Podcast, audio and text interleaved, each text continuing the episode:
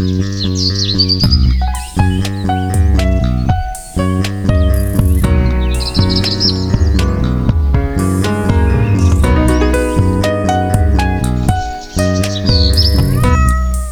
迎收听《来一口垃圾》，我是 Amy，我是心怡，我们想要来跟你们聊聊如何影响家人或是另一半一起过环保生活。那这一集我们会先分享一些成功经验，下一集再来分享失败经验，还有我们总结的原则。所以，Amy，你有没有什么成功经验跟我们分享？成功经验的话，第一个就是说我最近呢，成功的说服我老公使用 Poo Free，不用洗发精洗选选 Poo Free，第一次听 Poo Free，我以为是 Poo，我想要便便那个 Poo。嗯，对，就是选 Poo Free，没错。那因为其实他之前都。一定会用洗发精嘛？然后后来呢，我就开始尝试使用呃不使用洗发精之后，我就索性连洗发精都不买。然后家里的洗发精用完之后，我就说：“那你就用头肥皂洗头好了。”就他用肥皂洗头洗一洗之后呢，反正因为他每天都要洗嘛。然后有一天我帮他剪头发的时候，发现他头皮很干，我就不经意的在他耳边说：“哎，我觉得你。”应该是用肥皂洗头，头皮太干了。或许你应该试试看，不要用洗发精，不要用洗肥皂，直接像清水洗也不错。然后他就竟然，他为了不想要头皮屑，难得尝试了我推荐他的环保思想。那结结果他尝试了之后，头皮屑有改善吗？蛮好奇的。其实他没有头皮屑真的掉出来，只是我就看到他的头皮有裂。有一些裂痕这样子，oh, 对。然后后来我再看他头皮，都再也没有裂痕了。然后他竟然还跟我说：“嗯，我最近都没有用肥皂洗头，我所以我就要洗完头要吹头发，不然会感觉头发塌塌的。但其实根本也没有啦。反正重点就是，最后呢，他现在还蛮习惯，就不用洗发精洗头。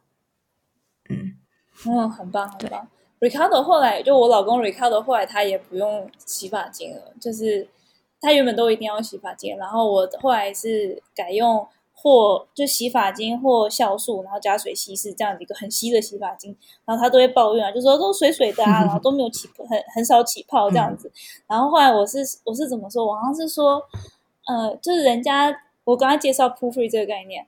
然后说，哎，人家很多人说尝试 Poo Free 之后，觉得落发变少啊，然后或者是头发比较强韧啊，或者嗯怎样怎样之类的。那比如说他就有掉发困扰嘛，他就是头一个秃头，然后所以他就觉得哦，好像有点心动，那不然来试试看好了。然后结果我我就说，可是人家在渐进到 Poo Free 的过程中，有些人因为没办法，嗯，如果无法习惯一口气就不用洗发精的话，有些人会有一个过渡期嘛。嗯、Poo Free 我们可以另外再讲一集，但 anyway。所以过渡期，有些人就是会用，比方说洗发精稀释，然后或者是甚至是用呃，那叫什么小苏打粉嘛，小苏打粉来代替洗发精之类的，有也有这种做法。然后我就说，我就跟他讲说，可我觉得这种过度的做法，呃，用小苏打粉洗，我还还我还不如用稀释的洗发精加酵素洗。然后说，嗯，他就觉得有道理，所以呢，他就忽然间觉得这个选项很可以接受，而且甚至后来就直接用清水洗头。对啊，其实我觉得男生头发比较短的话，不太需要用到洗发。也不用肥皂，对啊，真的比女生简单多了。嗯，那你呢？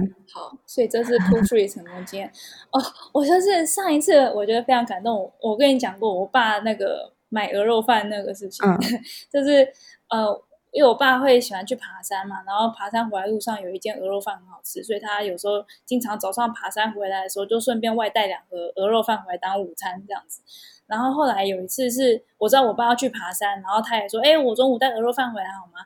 我说：“好啊，好啊。”哎，老爸，你要不要带个 自备餐盒，这样过去装鹅肉饭？老爸说：“啊，不要了，麻烦了。”然后他就走走走。然后我不厌其烦再问一次：“说老爸，你要不要带自备餐盒？” 我就很烦。然后我爸就走到门口，他不用啦，我就是我就带。然后我就我我爸都走到门口在穿鞋了。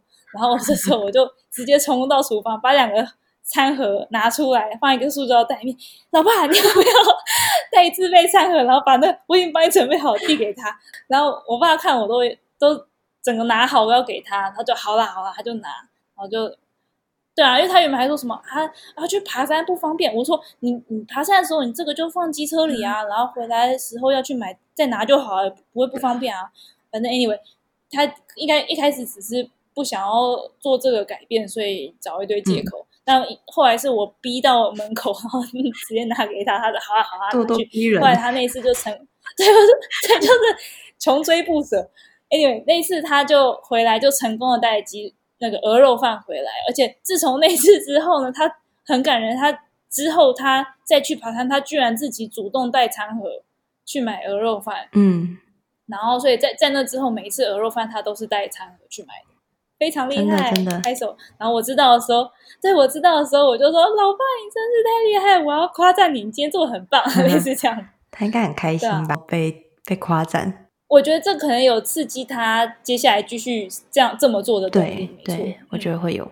对，然后呃，这让我想到呢，就是我之前的话去买菜，我都会自己带购物袋嘛。那其实我老公非常少买菜，但是就是偶尔他如果我需要他去帮我跑个腿，买个一点点东西的话，我就也是跟你一样，就是自己拿个购物袋，然后跟他说：“哎，你就带购物袋去吧。”然后他就想说。不要啦，不要 不要啦，麻烦。然后我就说，没关系，你就带嘛，就带嘛，反正就是也是一样咄咄逼人，逼到门口，然后就只好无奈的把把购物袋拿走。对，然后后来也是，就是后来几次之后，他就很习惯，我就直接说带购物袋吧。我说哦好，然后他就直接接受我购物袋去装菜回来。就这样子，很棒，就养成习惯了。对，但是呢，呃，如果平常我们是就是一般出门啊，或者可能他在公司干嘛的，然后我就说，哎，你帮我买个什么什么东西的话，他就是还是会自己就直接拿塑胶袋回来。对，所以一定要人家帮他准备好好的，他才会愿意去做这件事。嗯，就是这个习惯还只适用于特地去买菜的时候才会用到，那如果突发就比较不会使用这样。对。我觉得他脸皮很薄吧，吧好像是还是男男生脸脸皮都很薄，就是好像好像觉得自己带一个东 西去买菜，哦、感觉好像很鸡婆很龟毛，就是干嘛要这样麻烦别人，所以他们就宁愿就用别人准备好就好啦，就不要自己再多准备自己的袋子或者盒子这种感觉。我觉得这个说不定下一次可以讨论一集，嗯、就是蛮多人在讨论，就是环保。环保主义跟女性主义之间的关系，为什么好像女生比较可以接受环保的实行环保生活，然后男生比较有障碍？对，可以，我觉得可以。好的，然后另外一个我想要分享成功经验是在我们家的堆肥，这是好像是我上一次回台湾的时候，我开始在我们家实行堆肥这件事情，就是蔬果果皮那些的，我们会把它放到阳台的的土土堆中，就我们阳台有。呃，有花盆嘛，然后有些是花盆用的旧土，或者是没用到的土，我们把它放在一个很大的缸的花盆里，然后我就直接往里面当成我的堆肥桶，嗯、这样子来执行。对，然后我我上次回台的时候，可能也留了，我不知道，可能三个月之类的。然后在那三个月之间，有这样子执行之后，后来我离台，我我的家人居然继续执行堆肥的这件事情，然后直到我这次回来，他们还是每每每周每天这样子有。那个厨余产生，他们就把它拿去堆。嗯，很好。这让我想到，也是跟厨余有关啦。我的部分就是因为我们家是住公寓嘛，嗯、所以每次累积了一桶厨余之后呢，我老公也会把厨余拿去地下室，就是整栋大楼回收厨余的地方去丢。那之前的话，当然应该台湾大部分的人每次装厨余都是用塑胶袋吧，对不对？就可能你购物买了一些塑胶袋之后，然后就把厨余丢到袋子，这样一整袋臭臭的拿去丢，然后袋子顺便丢掉，就很方便，塑胶袋不会漏。对，但是我就觉得啊，不想要用塑胶袋，这样每次都浪费一个塑胶袋，那些塑胶袋可以拿来装，真的就是可能装垃圾或干嘛的。然后后来呢，我就找到了一个比较稍微大一点的塑胶桶，然后我都是开始很积极的折报纸，就把报纸放在那个桶子上。那到时候丢厨余的话，就可以连就是报纸一起丢丢掉这样子，因为报纸是可以那个厨余回收的嘛。对对对，所以我就开始折了很多很多的报纸。然后我老公一开始也排斥说，干嘛这样就用塑胶袋就好啦，然后用那个报纸就是。到时候会露出来啊，干嘛的什么的？但是我也就是就是一起跟他做实验，然后就看看说，其实报纸虽然会湿掉，没错，但是你到时候倒的话，就一层桶倒下去，厨余不会粘在桶子边边嘛，因为会有报纸包着，嗯、所以这样反而是蛮好倒。你看，你塑胶袋，你到时候打开，然后还要在那边抖抖抖，可能又有菜渣粘在塑胶袋边边，你要抖抖抖，你手可能就弄到脏啊，搭电梯什么就恶心。对，然后后来他也蛮接受的，所以后来我们家都是尽量用报纸或是麦当劳的那个纸袋来装厨余。对，嗯，就这样。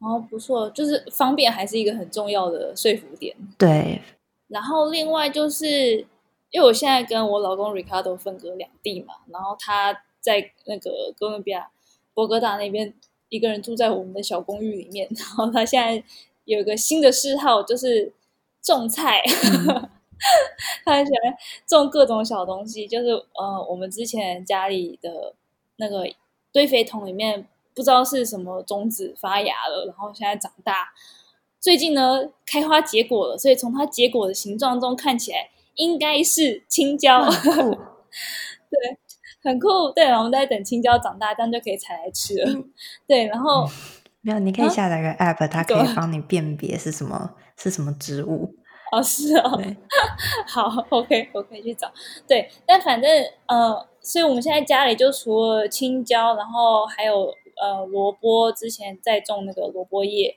然后还有他有种那个那什么洛梨，嗯、然后也是对，但洛梨应该还没有办法到可以采收啊，那个还要好几年。它变成树吧？你们家有空间变成树吗？可是，可我查一下，洛梨好像不需要到长到很大颗就可以结果了，哦、就是完全在室内当就是室内盆景都是。可以的 size，要要有阳光。我家的酪梨一直奄奄一息的样子。哦，是哦，因为你们家是面北嘛。好，对，anyway，但这一点呢，其实，在 Recall 身上是一个蛮大的改变，因为他一开始其实是很排斥种任何植物，他觉得这就像养宠物一样，你就要照顾个生命，然后你就要有，你要对它负责任。然后，那如果我们之后要搬家怎么办？等等等。所以他其实一开始是排斥种植物的。那后来后来是怎么开始？应该是我开始种一些，比方说我把那个萝卜头切下来，然后就把它那个放水里让它长叶子嘛。然后这个开始，然后还有其实落梨也是我我先开始让它进水，嗯、对。然后渐渐的，然后它叶子开始长出来，然后 Ricardo 他有参与到这个照顾植物的过程中。他忽然间开始有一种累积起了成就感，嗯、然后还有就是责任感，他就觉得哎，这件是一件很有趣的事情，所以他后来就越来越投入于这其中。然后很多事情，这是我离开之后，他才自己一个人又开始在种。比方说，他现在要种，想要开始种番茄，很棒啊。我我们家也是，之前我有时候有一些有的没的种子，我就乱丢土里嘛。然后那土我可能养的植物，它死了之后，我又再重新回收，反正就是这样回收。所以我也不知道那些土里面到底有什么东西。就有一天，在我一只一株快要死的盆栽里面长出一个叶子，就发芽，我超开心，然后就把它放在阳台，呃，放在窗边，不知道它是什么。我本来还期待它会不会是什么某棵树啊，干嘛的。就后来我下载了一个 app，我去拍它，它是。南瓜啊，那南瓜哦，好开心哦，开心啊、可以长出南瓜吗？我们家根本没地方长南瓜，所以 那一盆等于就是拜拜，哦、不然就之后找看有没有人家有院子，好心收留它。啊，是哦，好酷哦，长南瓜，对啊、在在可能可能之后长不大。那我换我最后一个分享成功经验，就是用布尿布吧。呃，一开始呢，我也是跟我老公推荐说，我觉得布尿布好像可行，我们来试试看。他就说不要啦，臭啦，恶心啊，麻烦什么的。因为大家都知道，布尿布你就必须要清洗小孩的大便、尿尿什么的，对啊。但后来我就觉得这个东西是很有意义的，然后我一直很想尝试，所以我还是就是先网上买了。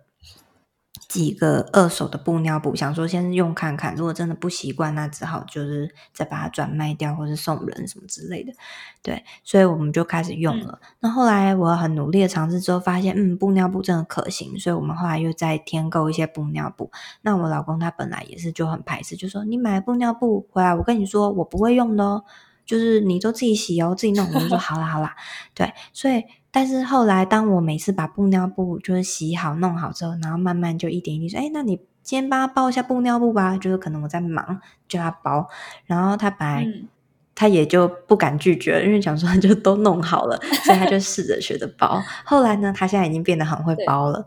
然后呢，然后当然就是有时候小孩子尿尿完之后，就是。要丢布尿布啊，或者说大便呢，要冲布尿布啊，这些东西呢，他本来也是拒绝说不要的嘛。但他看我做了几次之后，然后有时候我在忙，然后小孩真的大便了，他也是不得不上场啊。所以呢，后来他也是要帮忙冲大便啊，然后换尿布啊什么的，他都很 OK。那当然，布尿布就是需要折，就是有的是我是买一大块，然后需要折起来之后塞到那个。